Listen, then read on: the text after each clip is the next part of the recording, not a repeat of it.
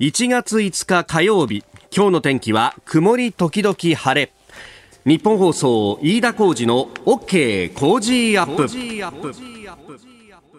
朝6時を過ぎました。おはようございます。日本放送アナウンサーの飯田浩二です。おはようございます。日本放送アナウンサーの新業一華です。日本放送飯田浩二の OK 工事アップ。この後8時まで生放送ですえー、昨日は番組が終わった後にですね11時からあ総理の会見が開かれましてもうその前後から、えー、速報メールが飛び交うみたいな状態になっておりました、はい、えー、今日ですね、えー、新聞各紙すでにスタジオに入ってきてますけれどもすべ、えー、ての紙面で緊急事態宣言という字が書かれて、えー、おります、えー、昨日総理の会見の中でですね、えー、緊急事態宣言の発出というものを検討するということが出てきていましてで、まあ、あの今のところ一応は検討ということではあるんですがもうマスコミ各社の書きぶり言いぶりというのは、えー、もう出る前提でという感じ。もうすでに日付まで出てきちゃっていて日経と読売は7 7日にもと。えー、いうふうに。あそれだけじゃないですね。朝日もそうだし、えー、毎日もそうだしと。お7日にもということで、えー、一面に掲げられております。でまあ昨日あそうか緊急事態宣言で出ちゃうのかということで思いながらですねまああの街を歩いてたんですが人が少ないね。少ないですね。すでになんかもう全適用されてるのかと昨日ちょっと銀座の方を歩いたんですけれどいつもちょっと初売りの様子って遠くから見るようにしていて毎年、うん、昨日デパート付近ちょっとちらっと見たら、うん、もうすごく人が少なくなっていて今まで見たことがないぐらい人がいなかったんですよ。あええー、と思ってびっくりしましたね。特に百貨店なんかだとね、うん、あの小売りはいいよっていうふうに言うんだけれども百貨店の人に行くといや小売りでいいのはですね、うん、地下の食品売り場だけで、えー、地上部分のは結構厳しいと、はい、フロアによってその業績というのが相当違ってきてるんだっていう話をね、えー、聞いたりなんかしますし、えー、また日経新聞はですね2面、えー、3面の総合面、えー、総合第2面に、えー、こんな記事が出てます。仕事始め出勤半減、えー、在宅増休暇延長企業が自営の動きという。いや確かにもうあのオフィスごと入り口閉まってるぞっていうところが非常に多くて、えー、実はあのご多分に漏れず弊社もそうなんです。えあの有給の取得を奨励する等々、まあいろんなこうね、えー、仕組みを使いながら、あの本格指導は7日とか、はい、ね、うん、あるいはもう今週1週間含めて3連休含めて休んで12日からとか、結構各社まちまちになっていて、えー、数字も出ていますね。あのスマホのね、えー、通信位置情報データなんかを使ってどのぐらいの人手があるかっていうのをを見る、えー、会社というのがいろいろありますけれども、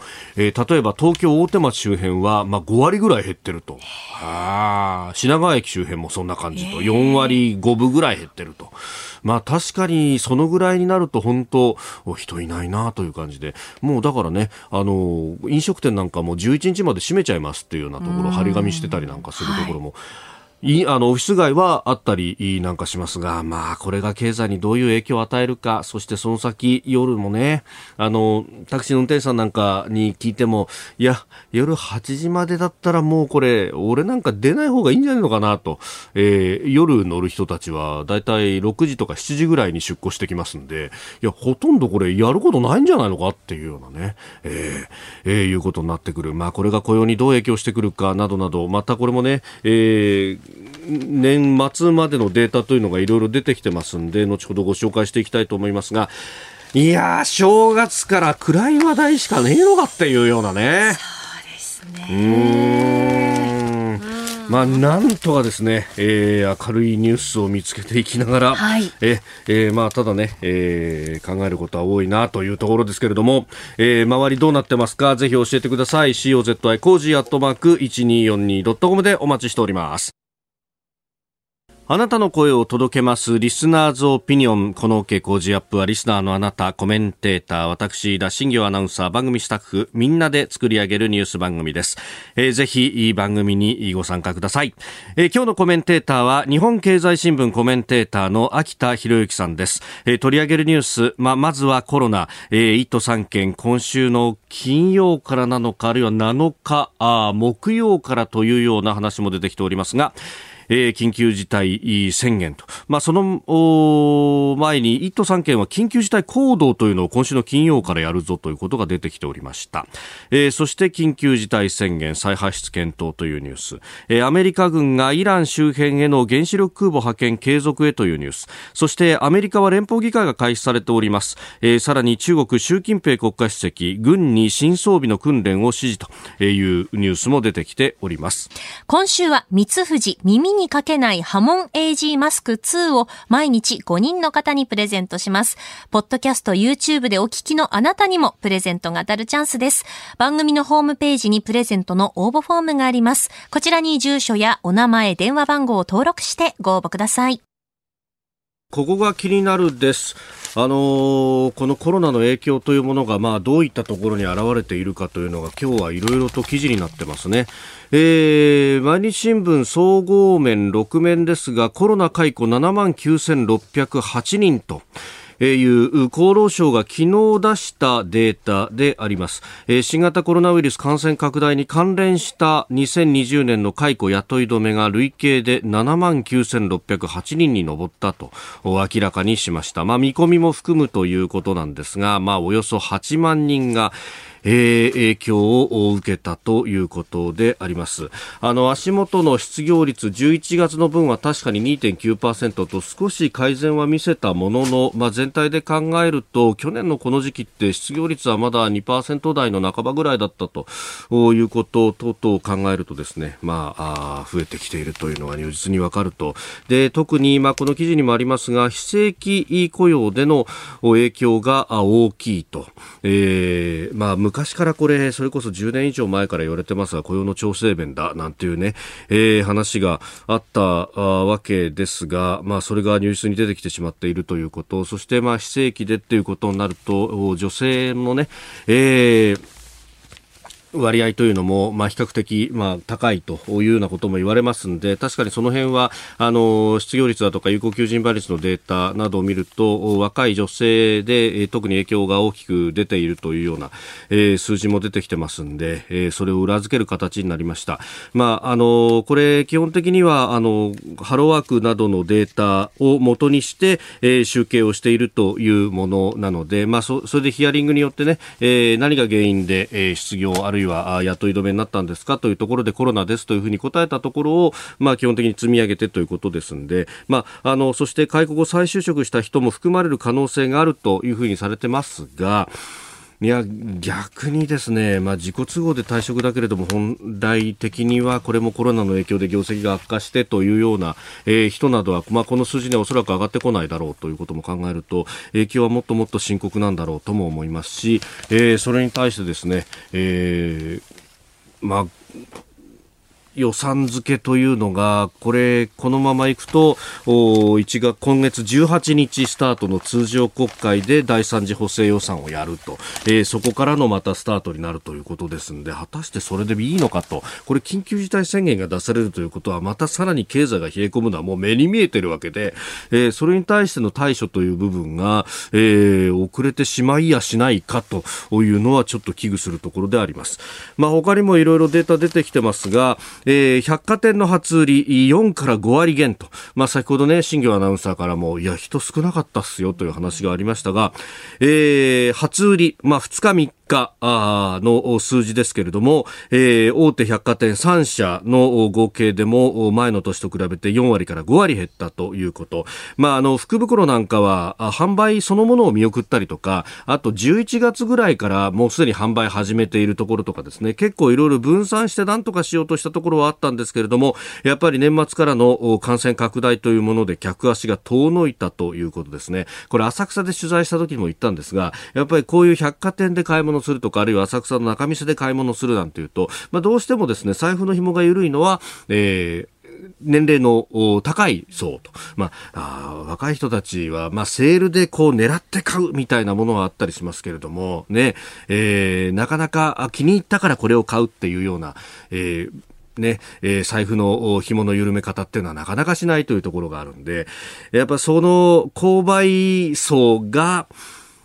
今来ないと、まあコロナで外に出るのもちょっと躊躇してしまうということになると、まあ、特に百貨店などは非常に、えー、厳しいと。これメールもね、あの、百貨店お勤めであろうという方からもいただいてまして、えー、町田真知子さんという方、あ東京町田市の方ですね、えー、1月2日デパートの初売り張り切って出勤しました。勤めて25年になりますが、信じられないぐらいガランとしていてお客さんいなかったですと。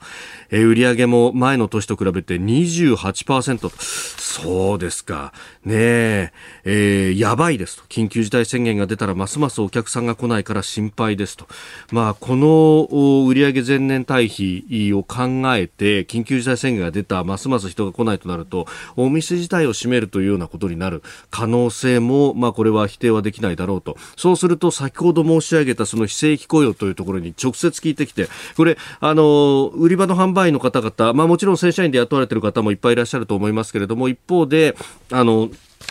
えー、契約でというような方もいらっしゃる。そうすると、えー、出勤日あたりで計算がなされたりなんかすると、出勤日が少なくなればその分手取りが減ってしまう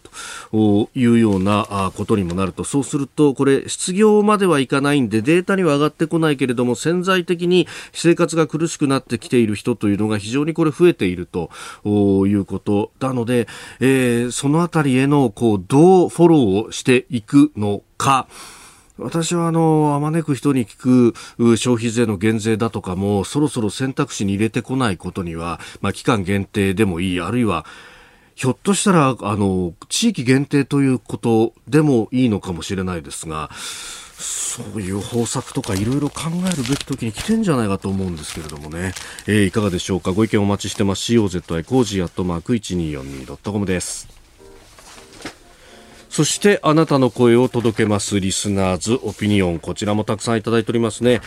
えー、ピートモさん22歳大学生の方からです。東京都からいただきました、えー、首都圏緊急事態宣言ですね。我が家は今年妹が成人式弟は大学受験を迎えるんで緊急事態宣言が出されるというニュースに大慌てしています、えー、大学入学共通テストあちょっと前までのセンター試験ね、はい、えー、これは予定通り行われるそうですがそうなんですよね、えー、成人式は会場での開催中止となって市長の挨拶などの映像を見るだけになってしまいました。妹の落ち込んでいる様子を見るのはかなり辛かったですと。ですよね。そうなんだよね。集まっては久しぶりって言ってみんなで春着姿で写真撮ってっていうのが何よりもね。そうですよね。その後ちょっと同窓会とかがあってそれが楽しみだったりしますからね成人式はね。そうなんだよななんとか、まあだから家族で写真撮ってとかっていうのはね、えー、やる、去年の卒業式も中止になったところが多かったんで、そういうこう写真を撮って帰るとかね、あるいはあの卒業証書を大学のこう学務部みたいなところにまあ取りに行ったりなんかして、でそこで家族と写真撮ってそれに帰るみたいな、えー、人が多かったようですけれども、やっぱり区切りってものはな、なんとか感染防止をしながらできないもんかねと。だってそれこそですよ、あの一個飛ばしの席にしてイベントはやるとか、はい、あるいは緊急事態宣言と言いながらですね、劇場は除外するだ、映画館は除外するだ、してるじゃないですか。そしたらじゃあ、いっそのことを集まるだけ集まって写真だけ撮りましょうとか、黙っててくださいねと、一言も発しちゃダメですよと。いいじゃないですか。みんな LINE でできるんだからっていうようなね。そういうわけにはいかんかねというようなですね。ね、なんかこれ、人が集まるのが悪いとか、若者が悪いとかっていうような、えー、手、手のいいというか、あの、犯人探しみたいなことをするのが果たしていいのかっていうのと、これ、集まることそのものよりも、そこでの行動が問題だってことが、ずいぶん前から言われてきたにもかかわらず、はい、どうしてやることはまだ集まることを、そのものをやめるとかですね、そういうなんか10羽人からげ感でやるかなっていう、全く科学的な根拠がないと。いうことが本当に釈然としないところがあるんですけれども、ね。まあ、あもうなんか集まってそこでもし感染があったらみたいな。でもこれだけ経路不明者が増えてきていや本当にあのいろんなところで行くのがですねいやあの会社の行き帰り本当に気をつけただけなんですけどかかりましたとかあるいはあの盛り場に行ったっていうとあの1回だけ孫のプレゼント買いに、えー、デパートに行っただけなんですけどみたいな人があの、かかったりなんかしているっていうのを考えると、もういい加減ですね、これアプローチの方法を変えなきゃいけない。誰もがかかるという前提で、そしてどうやって命を救うかってところに特化していった方がいいような気がするんですけれども、その辺なんかリスクとメリットみたいなものをこう天秤にかけてかけ考えるってことがどんどんできなくなってきてるのかなっていうですね。ここが気になるプラスです。えー、毎日新聞のですね7面の経済欄というところに、えー、生命保険各社の動きについて、えー、載っております。政府 ESG 投資加速という、えー、環境問題解決重視コロナ債需要拡大という見出しがついております、えー、ここのところですね、まあ、横文字がもうずっと増えててよくわかんないことも多いんですが ESG 投資だとか SDGs だとかですね、まあ、そういうこう、まああ、る意味のこう社会に企業も貢献するぞ的な活動の一環なんでしょうか、えー、環境を重視するというような、えー、ものが多くて、まあ、そういった、あの、ところに、えー、お金を投じる ESG 投資というものも増えてきております。えー、ESG、E が環境、S が社会、えー、G が企業統治という英語の頭文字から名付けられたということで、まあ、あのー、日本ではというか、いろんなところでですね、この ESG 投資というものが、まあ、もてはやされてきていてで特にですね ESG の E の部分なんかあの環境についてね、えー、CO2 を削減するであるとか、まあ、そういうところに注目がこう集まってていて、まあえー、そしてえー、そういったあところにですね、えー、投資をするというのが多くなっています。で、特に、まあ、あの、環境と社会に関連するんですかね、新型コロナ流行を受けて、え、医療物資の拡充などを目的とするコロナ債の需要が拡大をしているということであります。まあ、あの、社会的貢献も伴うお金の融通ということなんで、まあ、これでこう、ワクチンのね、え、開発が前に進んだりとかすれば、えー、これほどいいことはないな、というふうににも思うんですがでこの ESG 投資をですねあのこの経済面では結構いろんなところでこう出ていたりとかするんですが、えー、一方でですね国際面だとかでもこの間ちょっと見かけてというのはあの中国でですね、中国でというか、まあ、あの、上海の、えー、共産党員の方々がどういったところに勤めているかっていうですね、えー、データが200万人分ほど、えー、出てきたというのが、まあ、列国の議会の、えー、会合であるとか、あるいは一部、欧米のメディアが報じたりなんかしていて、で、それ、この、その名簿を見ると、えー、その中には、えー、海えー、上海にある、各国の領事館に勤めている方もいたりなんかして、まあ、この人たちがあのすぐにその中国側とこうつながって、えー、情報側を漏らしたりとかそういうことをしているわけではないけれども、えー、という注釈つきながらですね記事が出ていてでそのあの列国の議会同盟の事務局長の人が話しているのは、ねえー、ただ、えー、中国共産党というところは、えー、人権だとかそういうところになかなか配慮のない、えー、例えばウイグルだったりチベットだったり今香港でもね、えー、シュウテイさんアグネス・チョウさん日本では有名な人ですが、あの、彼女が、えー、なんか凶悪犯の入れられている、刑務所に移送されたと、そんな重大な罪を犯したわけじゃないだろうにと。いうようなことがですね、まあ、一部報道されたりなんかもしてますけれども、こう堂々さようにこう人権に対しての配慮が非常に、えー、我々の常識とは異なっていると。いうところがあると。で、えー、ESG 投資っていうのは、あの、環境の部分が注目されますけれども、社会だとかそういう部分で、えー、人権というものも、えー、本来であれば重視されなければならないと。ESG 投資とか言ってる企業がこれ、あの、いいの？本当にこういう人雇っててというですね指摘があったんですが、まあ、逆手に取ればですねそういうことにこう使える基準でもあるんですが何か日本では CO2 の削減ばかりに注目が行き過ぎてやしないかという気が少しいたします。さあ、7時台はコメンテーターの方々とニュースを掘り下げてまいります。えー、今朝は番組初登場です。日本経済新聞コメンテーターの秋田博之さんです。秋田さんおはようございます。よろしくお願いいたします。よろしくお願いします。私、秋田さんのファンでして、えー、コラムもあの読ませていただいてますし、えー、番組でも紹介したりなんかもしたんですが、いや本当一度お会いしたかったんです。いや、とんでもございません。こんな顔で恐縮です。いや、とんでもございません。本当朝早くからありがとうございます。ありがとうございます。まず、あの、簡単でありますが、プロフィールご紹介させていただきます。1987年日本経済新聞社に入社されました、えー、流通経済部アメリカボストン大学大学院留学北京支局駐在政治部記者ワシントン支局駐在駐在など歴任されまして、えー、ワシントンでは日米米中関係北朝鮮問題イラク戦争アメリカ大統領選などを取材されました、えー、2006年にはハーバード大学に留学され、えー、帰国を著書安流米中日外交三国史を出版されます。で2009年からは、えー、外交安保担当の論説委員兼政治部編集員としてコラム社説を執筆。その後コメンテーターにということでございます、まあ、外交安保中心ですが本当さまざまやられてきたという、ね、そうですね。あの北京と、え。えー、ワシントン両方だったんですけれども、まあ、中華料理と、はい。えー、激辛の中華料理とアメリカのバーベキューを、ね、こう両方食べるような感じでなるほど、えー、体の中の体脂肪がどうなっちゃうのかなっていうようなした生活を送ってまいります。ここでポッドキャスト YouTube でお聞きのあなたにお知らせですラジオのニッポン放送飯田浩司の OK コージーアップ週末増刊号を毎週土曜日の午後に配信しています。1週間のニュースの振り返りそしてこれからのニュースの予定さらにコメンテーターの素顔がわかるエピソードなど毎週更新しています。この増刊号でメッセージを紹介させていただいた方にはもれなく番組オリジナルマスキングテープをプレゼントしています。ぜひご参加ください。あなたと一緒に作る朝のニュース番組飯田浩司の OK コージーアップ。海外でお聞きのあなたそして関東以外の地域でお聞きのあなたからの参加もお待ちしています。1月5日火曜日時刻は朝7時を過ぎました。改めましておはようございます。日本放送アナウンサーの飯田浩二です。では最初のニュースこちらです。今週の金曜日から1都3県で緊急事態行動を実施へ。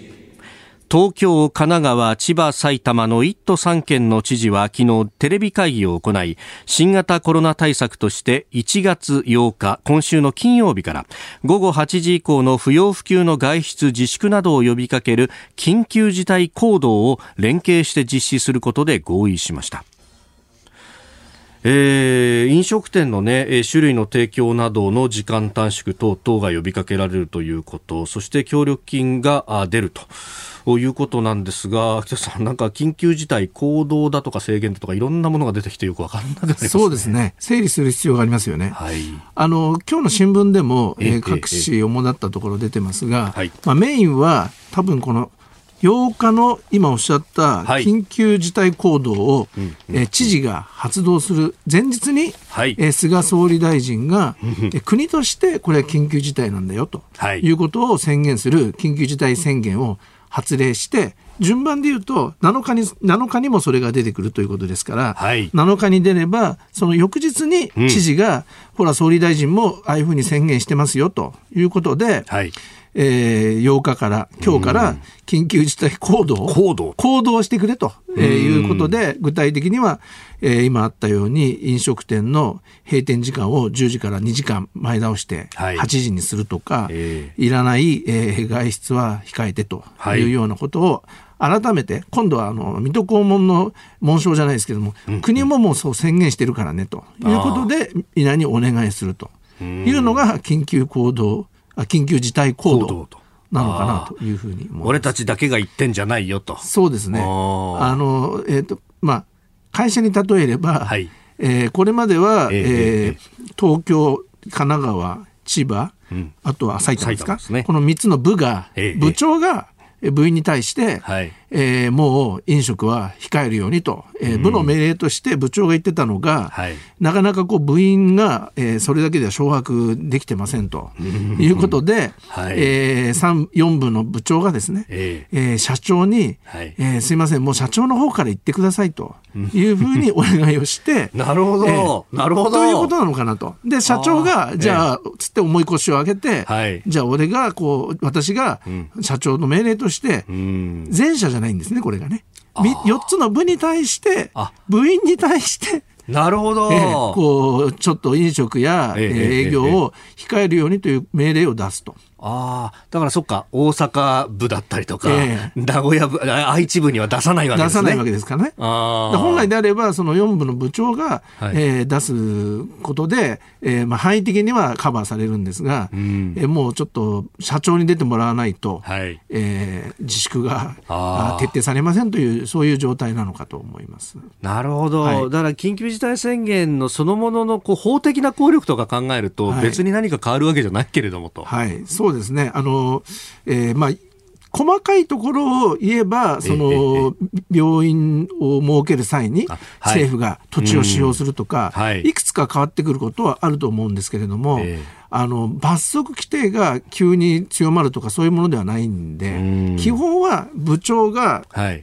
徹底し、するように命令するか、まあ、指示するか、社長自らが出てきて、えもうこれは全社的な問題だから、4つの部は、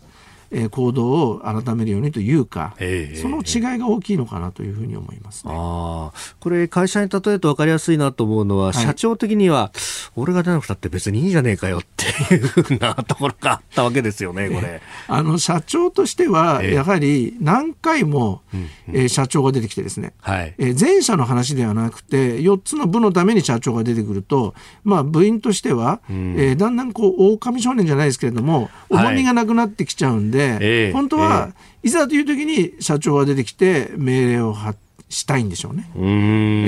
ー、だからもう部部長で何とかしてよというふうに思っているところを、えー、まあ、部の 4, 4, つの部はもうかなりやってますと、はい、相当自分たちはあの、えー、努力してやっているので、これはもうあの会社の問題として考えてほしいと。いうそういう双方のえーまあ、綱引きみたいなものがあってこういうちょっとややこしい順番ですけれども、えええー、緊急事態が、まあ、まずは、えー、1日前の7日にも出て、それを踏まえて、えー、部長である知事が改めて、えー、緊急事態行動を命令するというそういう順番になるのかと思います。なるほど、はい、おはようニュースネットワーク。取り上げるニュースはこちらです。菅総理大臣が緊急事態宣言の再発出を検討。菅総理大臣は昨日総理官邸で年頭の記者会見を行い東京、神奈川、千葉、埼玉の1都3県を対象に新型コロナウイルス対策の特別措置法に基づく緊急事態宣言の再発出の検討を表明しました。えー、昨日のお昼11時からの会見の中で、まあ、そういった発言があったと、まあ、その前ぐらいからずっと速報がガンガン流れてという感じでした。これ事の流れからすると、1月2日に知事さんたちがまず要請しましたよね、はい、そうですね。なんか慎重なようにも見えたんですけどね、それは。はい、あの要はその、総理大臣としては、ええ、この問題は、えー、全国レベルであの緊急事態を発動するというところまでまだ行ってないので、できれば4つの、えー、知事、はい、えー、とえー、1都3県の知事の、えー、指導力によって、行動を自粛を徹底して、はい、えー、対応してほしいなというのが本音としてはあったと思うんですね。えー、ただ、えー、もうもはやその 4, 4つの知事の側からすれば、はい、え自分たちだけでは、うん、えもはや、えー、最大の努力をしても皆の行動が止まらないので、はい、もう出てきてくださいと総理大臣の方から言ってくださいということを、はい、えー、多分あんまり事前の調整がないままですね。あの要請もう総理大臣に要請するんだということを知事の側から発信があって、それでまあ今回に至ったようなえー、気がいたします、あの新聞の報道なんかを見ますとね、えー、えー、確かに1月2日は、まあ、総理には会わずに、西村大臣とずいぶん長い間、3時間以上にわたって会談してましたもんね。はい、あのさっきも例えとして、えー、出したわけですけれども、うん、えー、まあ、会社に例えると、はい、今回の話は、まあ、ざっくり例えるとですね、うんうんうん、えー、4つの部、えー、部があって、東京部と埼玉部と神奈川部と千葉部があって、はい、その部長が、えー、部員に対して、えー、もうちょっと行動を自粛してくれということをお願いしてきたと。ただ、えー、それでも、えー、飲食や行動がなかなか止まらないので、えー、4つの部長が、えー、顔を揃えて、はい、えー、社長に陳情して、もう自分たちは一生懸命やってるので、社長が出てきてくださいと言って、えー、社長はでも4つの部でなんとかならないのかというふうに最初思ったんだけれどもさすがにまあここに至って、うん、えー、じゃあ自分が出るしかないかということで7日にも7日にも、えー、緊急事態を、えー、4つのと4つの部、うん、4つのと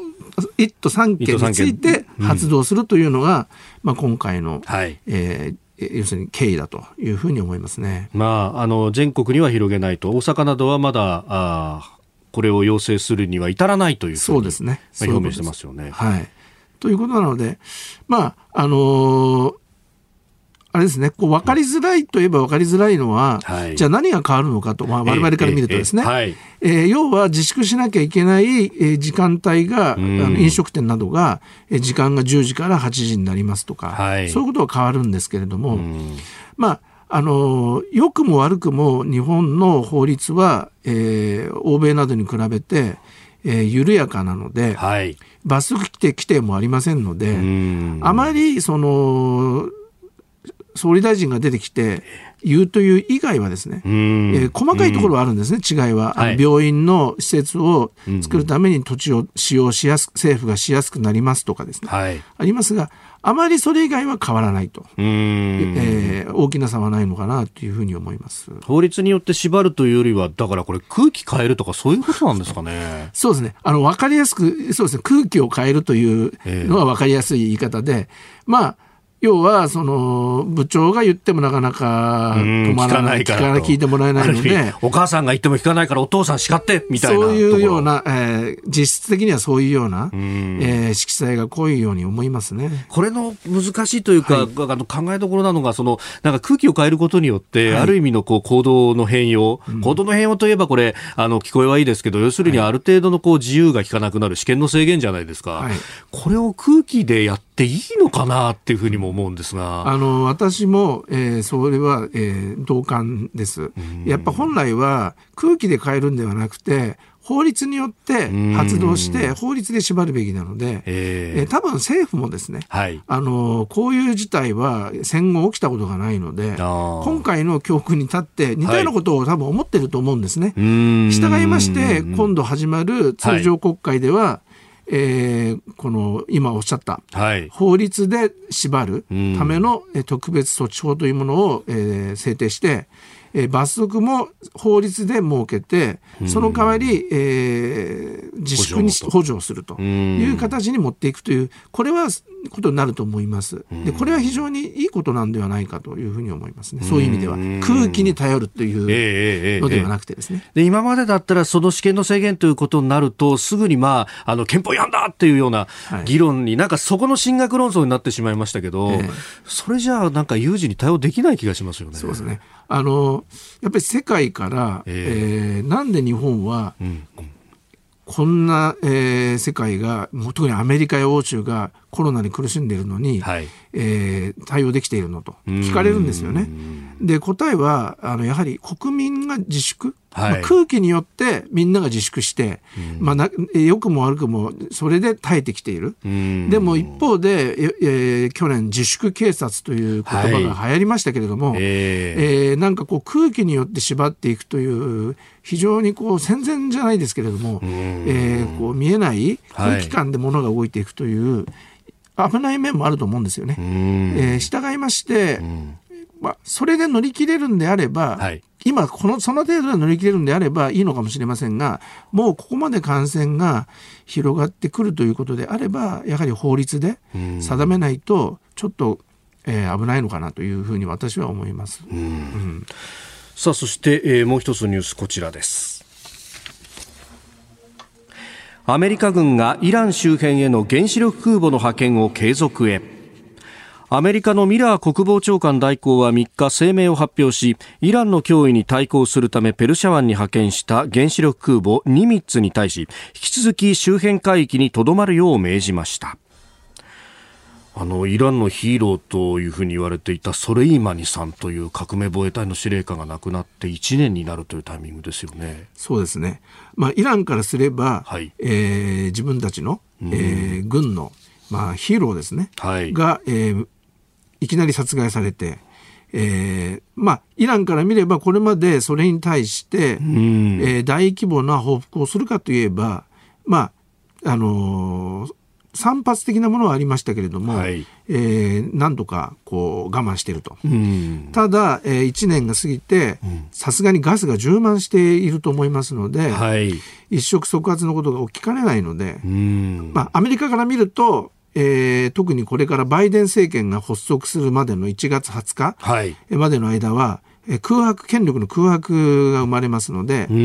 ー、そういうイランの行動を、えー、抑止っていうんでしょうかね、まあ、はい、抑えるあらかじめ、うん、ために空母を、えー、引き続き派遣するというのを、えー、決定しているということだと思いますね。うん、まあ今日のニュースなんか見てると、あのウランの濃縮をまた20%濃縮をやり出してるんじゃないかみたいな話も出てきてますよね。はい、そうですね。あの20%というと、ええ。えー、まだ少ないように、えー、聞こえるんですけれども、うんえー、20%の濃度を超えますと、はい、そこから、えー、なんか加速度的にですね濃縮が進んでいくものらしいんですね。そうしますと一気に、えー、90%以上ですかね。あの核爆弾を作れるような濃縮度に、はい、まあなんだろう坂をえー、これまでは平地をこう、車を押してきたのがですね、えー、この20%というのは、ある意味で坂の始まりで、これを超えると台車が坂を転げ落ちるように、まあ、この場合は転上がるというんですよね。えー、いうような、この分岐点が20%と言われているそうなので、これは意外と、意外とというか極めて、はい、えー、イランとしては、えー、ギリギリの線を試して、これで、えー、もしもバイデン政権次の、はい、が、えー、譲歩して、うん、トランプ政権が破棄した、えー、イランとの核合意に再び、えー、もっといい条件でですねアメリカが戻ってこなければ本当に核開発寸前まで行ってしまうというようなことを警告しているような意味を持つと思います。他方トランプさんはイランの攻撃をかなり検討したっていうのが去年末に出てましたよね。はい。あのそういうニュースがいっぱい出て、えー、世界中がイランを相手に戦争したらどうなるのかということを懸念したんですが、実態は、さらに一皮めくると、はい、トランプさんは、えーまあ、ディールの人ですから戦争するよというふうに行って、しかもですね、周りにまあポンペオ国務長官や、ペンスさんのように非常にイランに厳しい人もいますから、えー、圧力をかけたんですが、最終的には本当はディールしたかったんでしょうね。なるほど、えー、そこにイランは乗ってこなかったそこに乗ってこなかったのかなというふうに思います。なるほど。はい、続いて、教えてニュースキーワードです。アメリカ連邦議会開始。アメリカでは現地時間の3日、連邦議会の新会期が始まりました。6月には上下両院の合同会議が、あ、ごめんなさい、6日には、えー、上院会員の合同会議が開かれ、えー、去年11月の大統領選挙の結果を最終的に確定する予定です。えー、しかし、トランプ大統領は選挙に不正があったとして、共和党議員に異議を申し立てるよう働きかけております。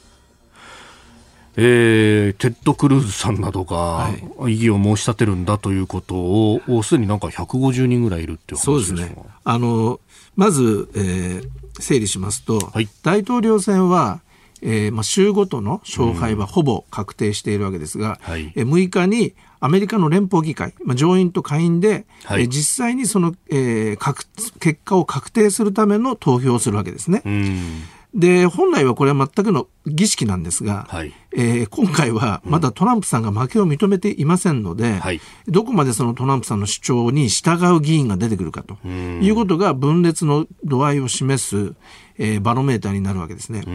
で、正確に言うと下院で、はい、えー、140人以上。えええー、っと上院は定数が100人ですが100人中11人の議員が、はい、えー、異議を申し立てる。すなわちまだバイデンさんは勝ちじゃないよと言って投票するということですから、まあ、非常に稀に見る異常事態だと思います。うん、まあ、これ、ね、あの全体でいうと、まあ、上院は100人の定数だし下院はもっともっとかなり数が多い、はい、ということを考えると、まあ、あのここでその数的には今の表読みだと何か変わるってことはもう全く変わる可能性はないと思います。全くというかほとんどないと思います。ただやはり、えー、本来であればもう完全一致で、はい、えー、決まるべきものがここまで、えー、尾を引いているということを示した形で、はい、20日にバイデンさんが、えー、就任すると、はい、いうことは非常にその大統領としてはえー、やりづらいと言いますか、我々から見ると、アメリカって本当にここまで分裂断あの分裂が激しいのかなというふうに思わざるを得ないですよね。えー、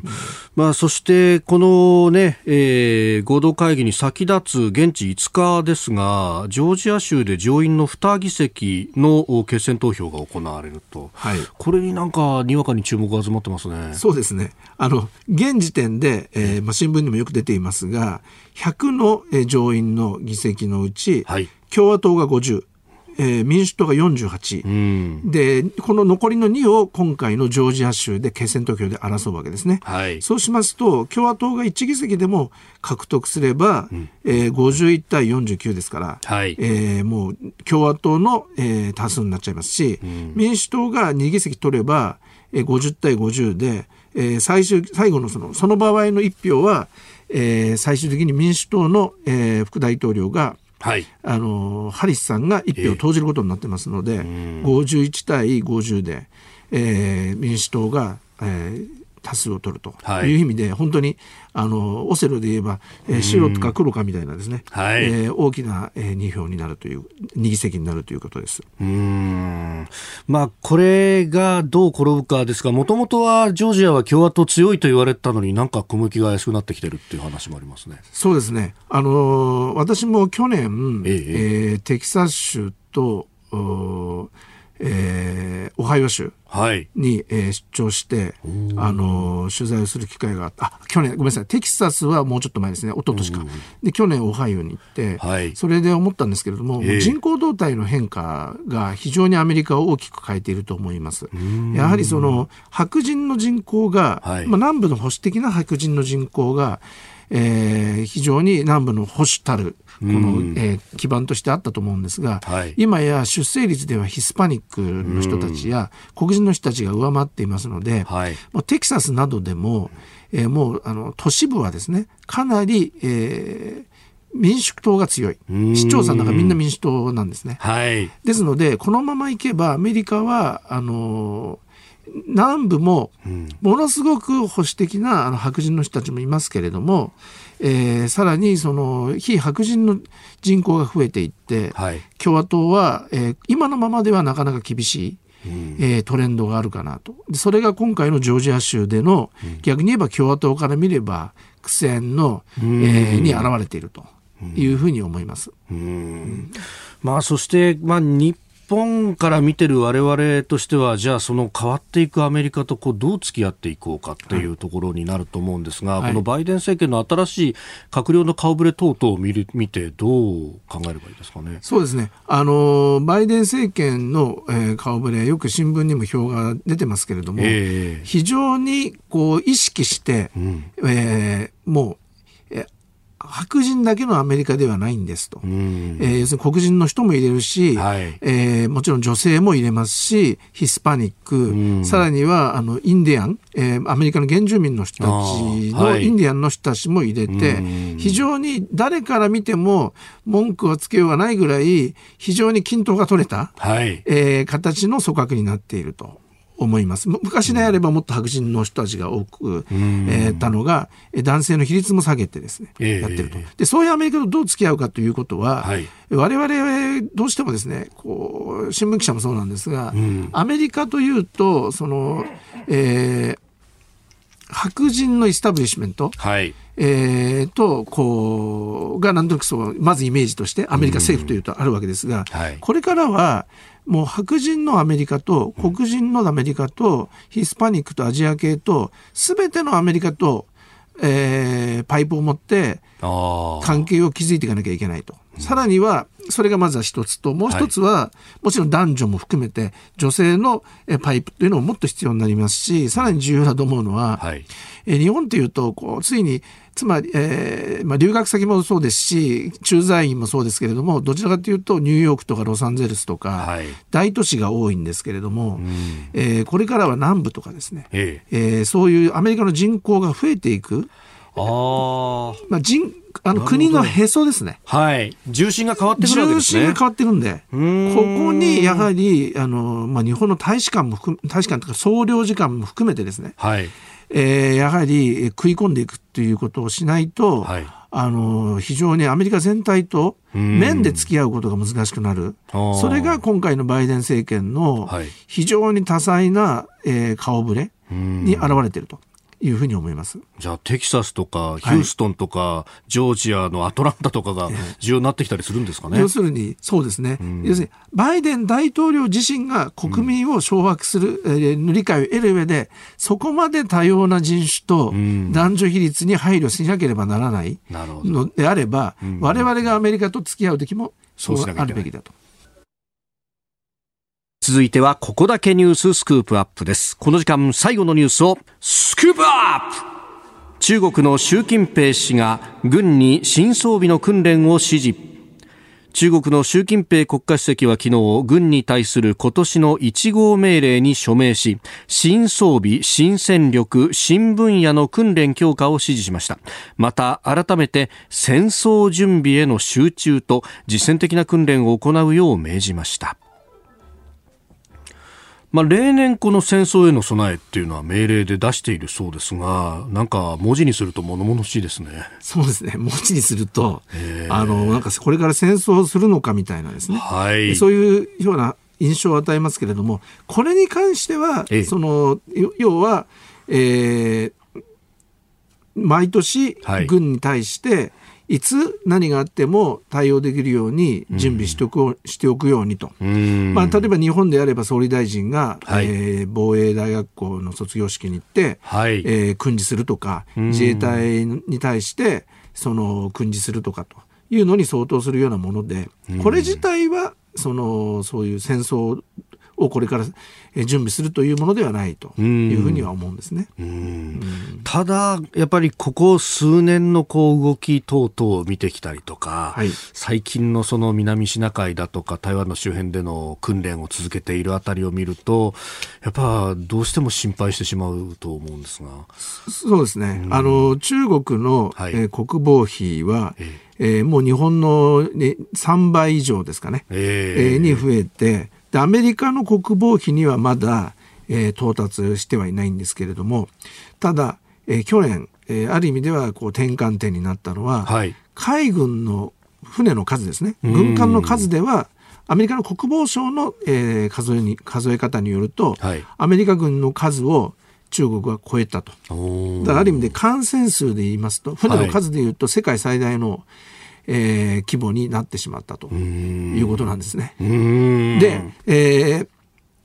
アメリカ軍は、はい、海軍は、えー、中南米、中東、まあ、今日もあの空母が中東に行ってるって話ありましたけど、地中海とかにも行ってるわけですし世界中に散らばっていて、うん、えー、そのる数なんですけれども、はい、中国は別に世界中に、え。ーまあ、時々出てってますけれども、うん、基本的にはアジア太平洋に集中していますので、はい、そうすると日本から見ますと我々の周辺だけがで見ればですね、うん、えー、軍艦の数の密集度、はい、密集できる度合いはもうはるかに中国の方が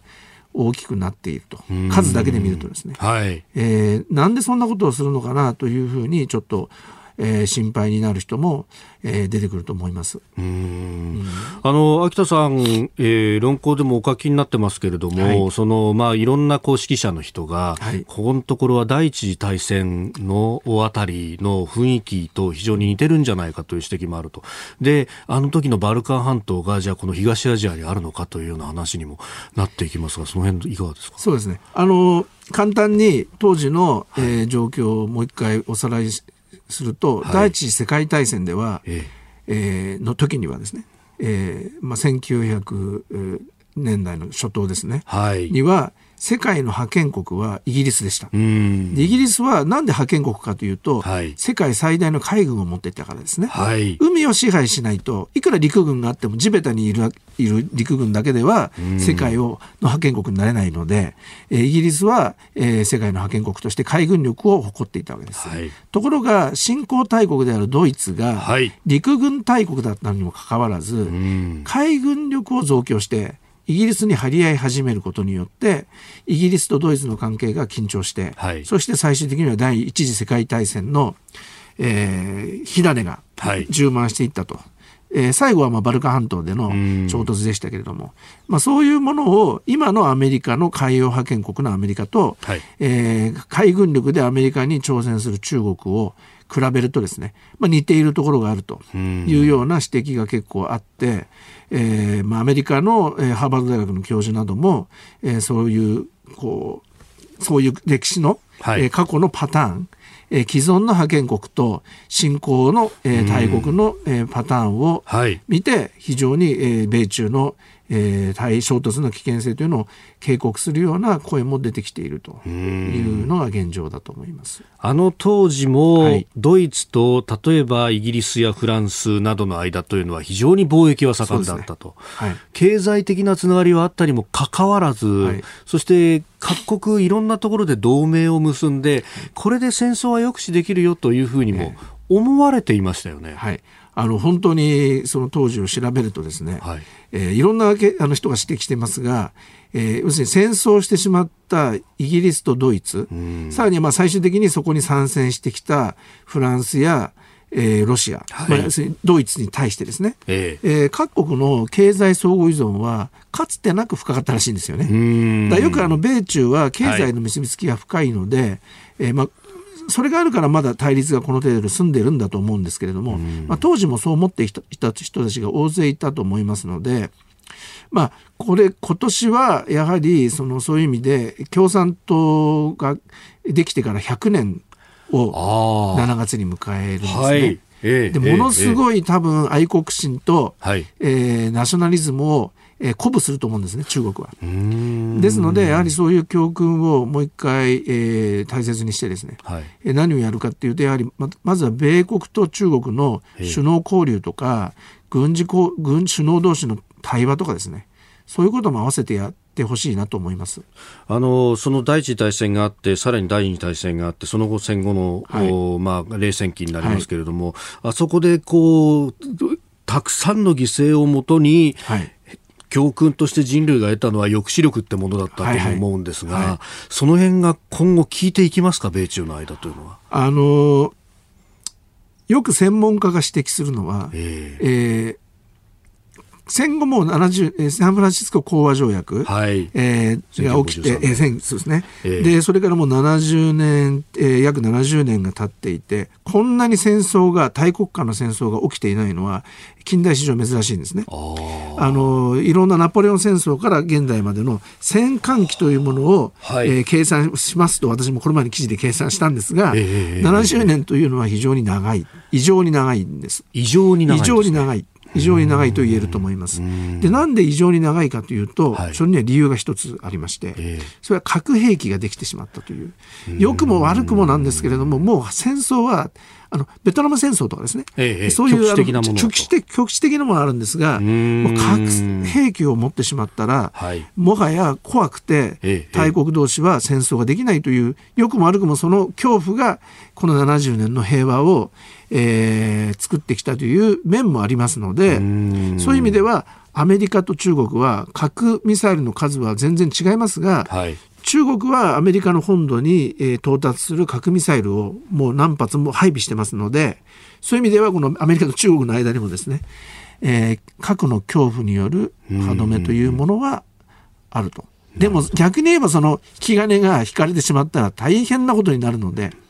それはえー、より気をつけていかなくちゃいけない。まあ、台湾ですかね。一番気をつけなきゃいけないのは。うん、台湾海峡の問題台湾海峡が一番そういう意味では気をつけなきゃいけないところだと。まあ、蔡英文総統は、まあ、トランプさんと、あるいはトランプ政権との間というのはかなりこう、つながりが深かった。で、今回バイデンさんに変わるということで、はい、まあ、蔡さん自身も、あの、アメリカに期待してるぜと、まあ、いろんなこう、手を変え品を変え、こう、宗派を送っているところありますが、はい、バイデンさん自身、東アジアに対してどういう姿勢だと思われます？あの、まず、対中強硬の思いっていうんでしょうかね。ええートランプさんのような、この、は、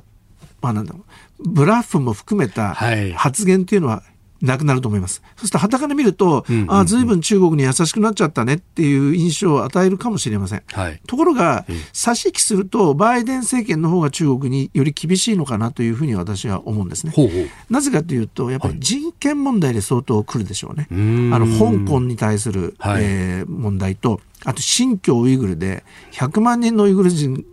100万人程度のウイグル族が、うん、中国のなんか収容所みたいのに、えーはい、入れられているんではないかという問題、うん、こういう人権問題について非常にリベラルな人が多いので、厳しいですから、はい、トランプさんはこの問題はほとんども素通りでえー、俺に対してもっと物をあの売らせろとかですね。そういうビジネスが中心でしたが人権が加わるので、はい。えーまあ、算数的に言うと,、えー、っと人権プラス、うん、えー、まあ、軍事的な脅威感というのは変わらない、はい、マイナスレトリック。ということで言うと、プラスマイナスやっぱり対中強硬度は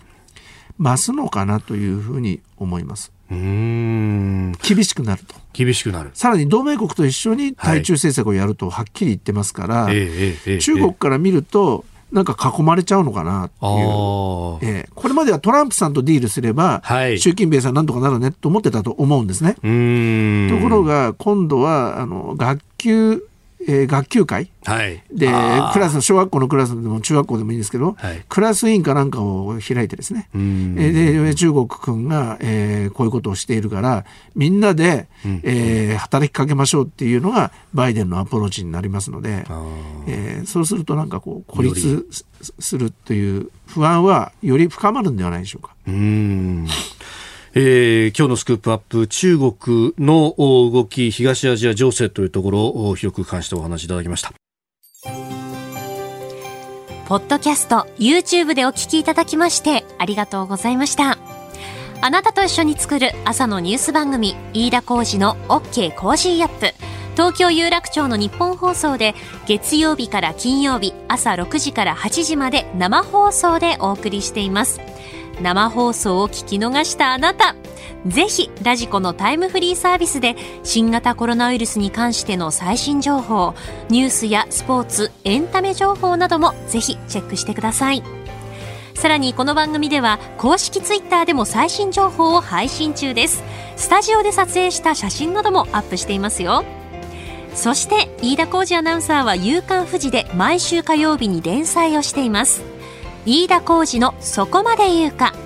こちらもぜひチェックしてみてください。